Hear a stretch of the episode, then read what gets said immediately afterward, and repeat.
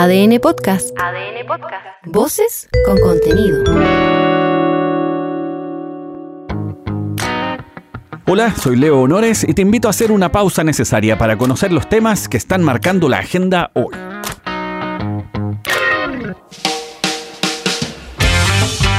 Pese a que la semana tuvo un pequeño respiro, han pasado muchas cosas y van a seguir pasando, así que te cuento al tiro nomás. ¿Qué pasó, cabrón? ¿No cacho? Lo primero es que el presidente Boric tiene en Estados Unidos una agenda bien cargada. Hay muchas actividades, la más importante por supuesto su reunión con su padre Joe Biden. Ahí el tema de la crisis en Medio Oriente es fundamental. Básicamente porque el gobierno del tío Sam es el principal patrocinador de Israel, tanto en fondos como en ayuda militar y en vista del uso que se está dando a esta, teniendo la población civil como principal perjudicado, es un hecho de extrema gravedad. Para que te hagas una idea, dos tercios de los muertos en Gaza son mujeres y niños. Suma que se han bombardeado hospitales y campos de refugiados. Es una barbarie. No hay otra forma de definirlo, porque incluso en la guerra, que ya es la brutalidad misma, incluso ahí hay reglas. La principal que la población civil no es un objetivo. El presidente Boric, por este motivo y otros más, por supuesto, llamó a consulta al embajador en Israel. Esta es una señal diplomática importante porque demuestra incomodidad. Este es el presidente de la Comisión de Relaciones Exteriores, el diputado Tomás de Ramentería.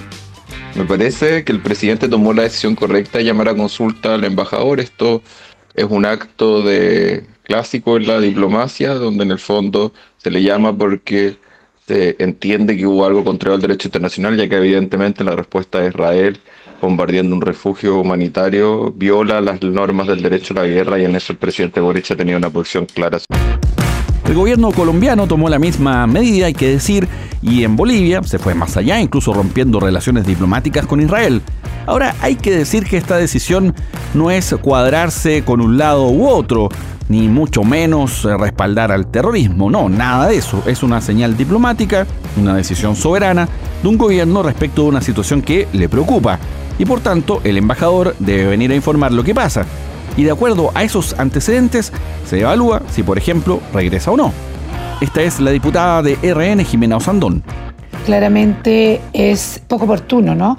Que se llame en consulta al embajador de Israel cuando estamos todavía en un conflicto palestino-israelí que está en un punto muy álgido. Eh, creo que todavía no se sabe toda la información, estamos todo el tiempo conociendo nueva información sobre lo ocurrido en el ataque de Hamas a la población israelita, también de la respuesta que ha dado Israel también. Entonces, en el fondo nos falta todavía mucha información por conocerse.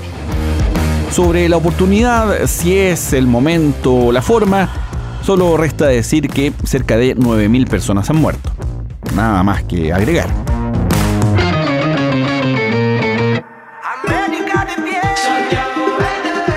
Te cuento ahora de buenas noticias, un pequeño respiro en medio de toda esta pesadilla mundial.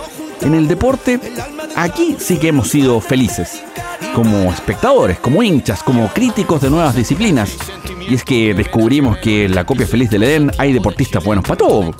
En cada especialidad hay un chileno o una chilena, alguien que se destaca. Eso nos despeja el tablero. Básicamente porque para lo único que finalmente somos malos, pero malos en serio, es para la pelota. Malísimo. En todos los demás deportes hay esperanzas y no pocas. Pese a la lluvia, las pruebas de atletismo tuvieron un gran público. Hubo hasta lesiones, eso sí, porque claro, correr con lluvia no es nada fácil. Supone un riesgo mayor, pero también algo de encanto, aunque el riesgo de compra de terreno aumentó muchísimo. Martina Bail, con esta lluvia de noviembre, logró ganar la medalla de oro en los 400 metros planos, anotando así un triunfo más para el equipo nacional. Esto dijo.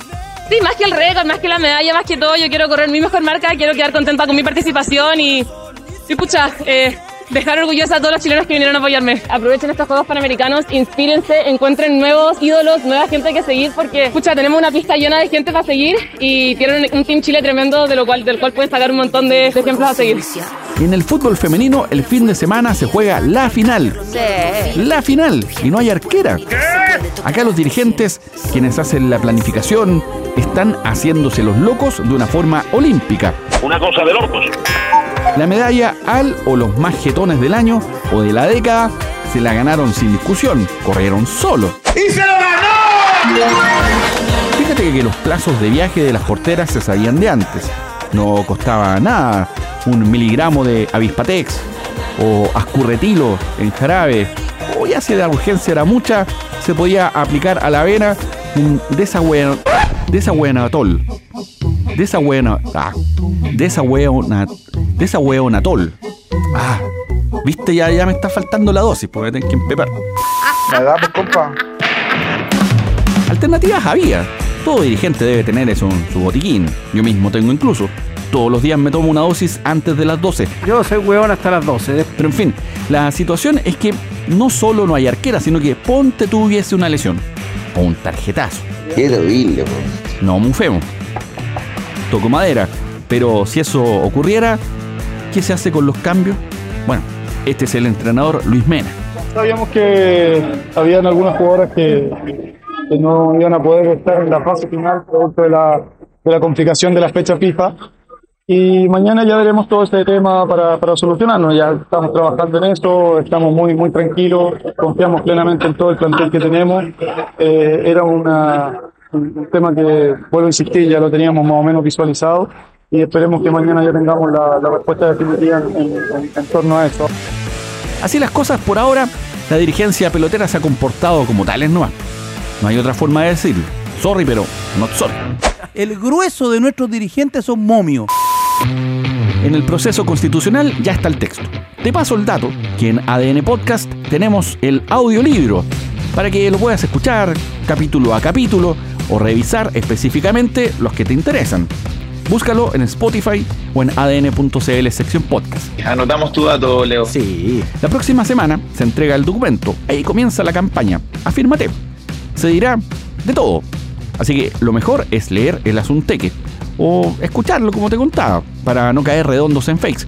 Porque en eso siempre se puede estar peor. Sí, lógicamente que sí. En las últimas horas se han definido en parte los bloques, aunque en realidad más o menos se sabía. Amarillos y demócratas se sumaron a la derecha y a la extrema derecha. Esto para los gringos sería un quebradero de mate increíble. Demócratas y republicanos los dos en la misma derecha.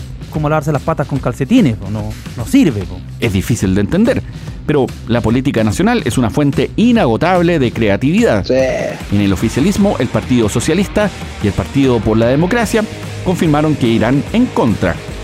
También en el proceso de campaña, y eso de una otra manera genera un cambio, porque en el proceso anterior se estaba a favor, ahora en contra, en fin. Eso también sorprende. Escucha a Paulina Bodanovich, presidenta del PS, y Jaime Quintana, presidente del PP.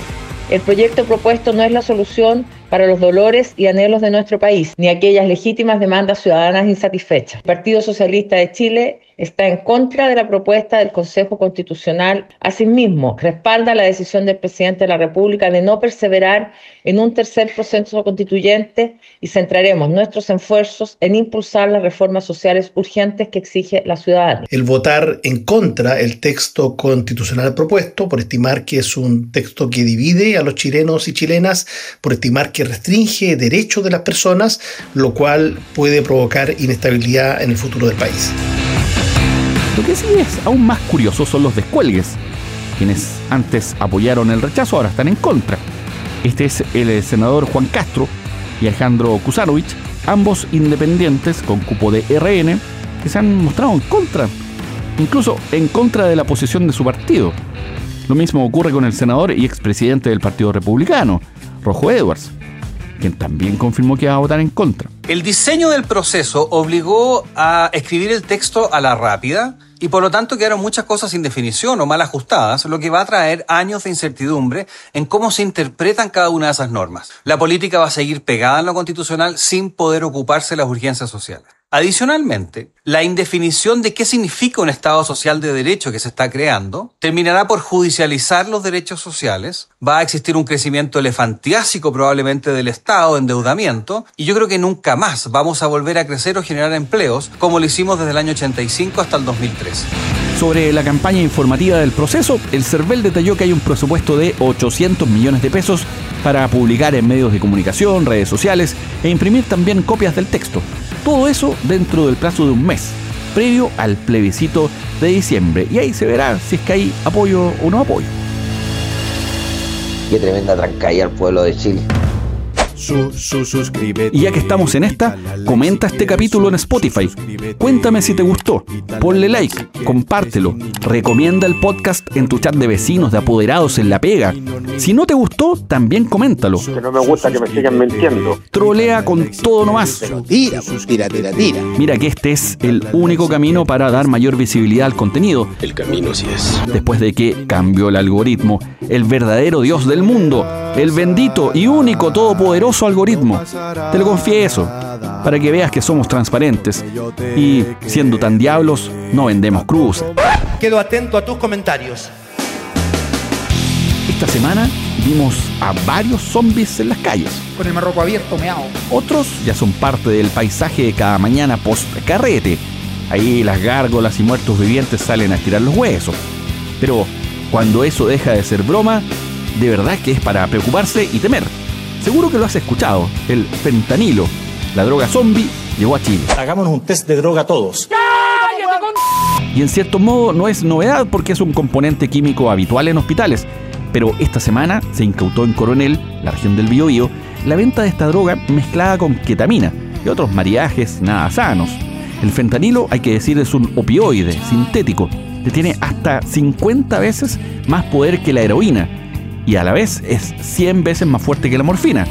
Este es el decano de la Facultad de Ciencias Biológicas de la Universidad de Concepción, Jorge Fuentealba. Es una situación preocupante porque puede eh, gatillar un problema de salud pública importante. Necesitamos aquí que todas las instituciones del país puedan generar un estado de alerta y supervisión de esto, es decir, desde el Ministerio de Salud y los servicios de salud, una vigilancia y una supervigilancia de, de este tipo de situaciones, fiscalizar adecuadamente. Necesitamos apoyarnos en el ISP para que nuestro poder legislativo y nuestros legisladores puedan revisar la normativa para actualizarla y que estas drogas rápidamente eh, entren en la categoría de ilícitas. Hay que decir que el fentanilo se usa en la inducción de anestesia y para tratar el dolor, pero basta con que el organismo reciba una dosis no controlada para que sea letal. La semana pasada también fue detenido un ciudadano argentino de 56 años que tenía 320 gramos de fentanilo, un caso que se suma al de la mujer que fue detenida esta semana por la misma razón.